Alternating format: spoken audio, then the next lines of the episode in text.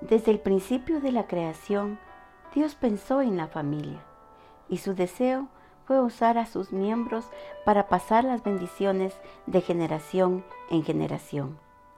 En la Biblia, en el libro de Jeremías capítulo 32, versículos 38 y 39, dice, Y ellos serán mi pueblo, y yo seré su Dios. Les daré un corazón y un camino, de tal manera que me teman por siempre, para bien de ellos y de sus hijos después de ellos. Este es el sello del corazón de Dios para nuestra familia.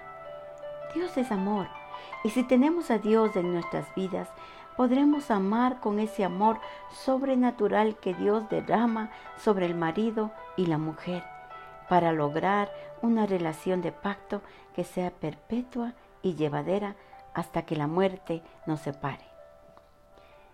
Este es el inicio para pasar las bendiciones a nuestras generaciones y dar estabilidad a la vida de nuestros hijos.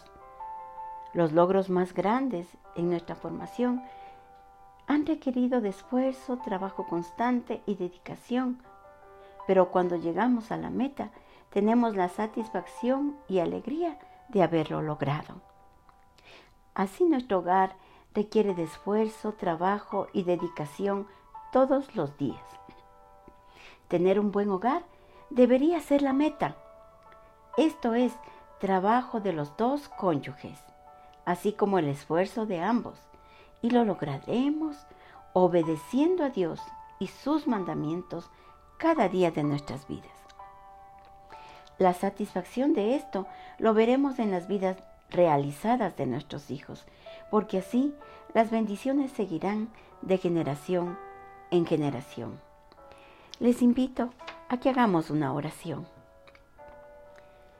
Querido Dios, confieso que muchas veces me he desanimado en la meta de tener un buen hogar. Pero también recuerdo las múltiples ocasiones que me has dado nuevas fuerzas para seguir adelante. Hoy te ruego por cada familia de las personas que estamos orando, que hagas un milagro para restaurar su hogar. Ayúdanos a que cada día trabajemos en ser obedientes a tus mandatos, a no desmayar y saber que haciendo esto lograremos que tu deseo de bendecirnos a nosotros, a nuestros hijos y a nuestras generaciones se haga realidad. Amén.